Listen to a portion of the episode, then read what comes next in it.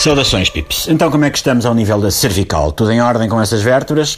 Têm dado forte no shiatsu? Qualquer coisa apitem, que eu tenho um primo que é em direita, resolve tudo. Uma amiga minha tinha um torcicolo, foi este meu primo e hoje em dia vivem juntos num T2 no Cacém e tem uma menina.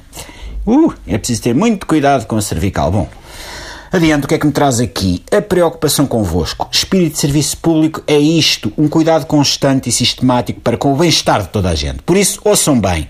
Comecem já a preparar a vossa passagem de ano. Ouviram aqui primeiro. Foi o tio Miguel que vos deu a dica antes de toda a gente. Comecem já a preparar o vosso Réveillon. E atenção, nem estou a falar de 2017. Para esse já não vão a tempo. Preocupem-se, mas é com a passagem para 2018.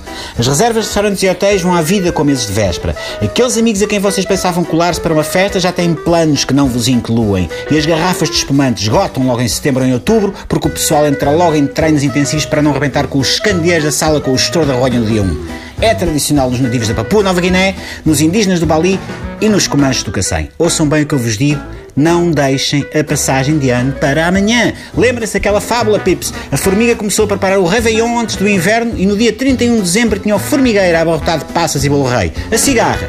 Andou na boa vai ela e acabou deprimida no sofá a ver a repetição da passagem de ano 1978 com o Hilário Clímaco na RTP Memória.